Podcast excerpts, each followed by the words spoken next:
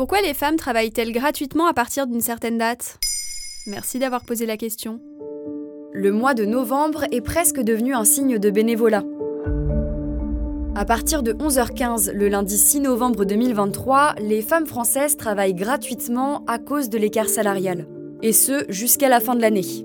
En 2022, c'était le 4 novembre, en 2021 le 3, et même si cette date recule, il n'y a pas vraiment de quoi se réjouir. Mais comment est-ce qu'on calcule ça? Chaque année depuis 8 ans, la newsletter féministe Les Glorieuses publie son calcul. Pour justifier la date du 6 novembre 2023, elles ont expliqué sur leur site en France, en 2023, nous avons 251 jours ouvrés. Ainsi, 15,4% de 251 correspond à 38,654 jours ouvrés. On soustrait 39 jours au calendrier en commençant au dernier jour ouvré de l'année, le vendredi 29 décembre. Elles ajoutent dans un communiqué que les femmes pourraient s'arrêter de travailler le 6 novembre à 11h25 si elles étaient payées avec un taux horaire moyen similaire aux hommes, tout en gagnant ce qu'elles gagnent aujourd'hui, toujours en moyenne, à l'année. Cette moyenne a ainsi été calculée sur des statistiques européennes, et d'après l'Express, elle ne prend pas en compte l'impact des interruptions ou du temps partiel sur une carrière, de la surreprésentation des femmes dans certains secteurs ou de la qualification à l'embauche. En plus, les statistiques d'Eurostat ne considèrent que le salaire des entreprises de plus de 10 salariés.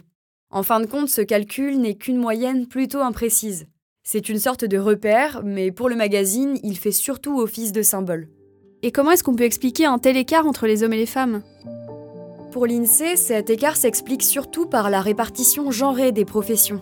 En effet, les femmes et les hommes ne travaillent pas dans les mêmes secteurs et n'accèdent pas de la même façon aux postes les mieux rémunérés. Il y a toujours ce qu'on appelle le plafond de verre qui les empêche d'accéder aux fonctions de dirigeantes. Par exemple, seulement 37% des cadres sont des femmes. En plus, elles sont bien plus nombreuses à occuper des emplois à temps partiel, ce qui implique évidemment de plus bas salaires. Béatrice Lestic est chargée de ce dossier à la CFDT.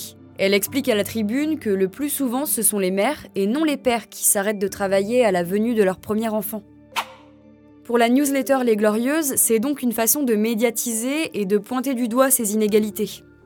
Évidemment que tout le monde continue à être payé après le 6 novembre. Cette date, c'est convertir un pourcentage économique en temps pour que ce soit plus puissant et parlant. C'est un point d'entrée vers une prise de conscience. Mais est-ce qu'on a des pistes pour améliorer cette situation? Alors, les Glorieuses recommandent trois actions pour réduire cet écart. Instaurer un congé parental équivalent pour les deux parents, revoir l'évaluation économique des professions principalement féminines et promouvoir le concept dégâts conditionnalité, c'est-à-dire accorder l'accès au marché et aux subventions publiques seulement aux entreprises qui respectent l'équité salariale. En revanche, elles reconnaissent deux avancées notables que le média La Tribune développe.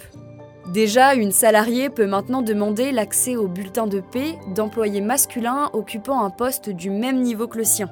Sinon, une directive européenne a également été approuvée. Elle oblige les employeurs de l'Union européenne à la transparence, ce qui devrait garantir une égalité de rémunération entre les femmes et les hommes. Voilà pourquoi les femmes travaillent gratuitement à partir d'une certaine date. Maintenant vous savez, un épisode écrit et réalisé par Joanne Bourdin.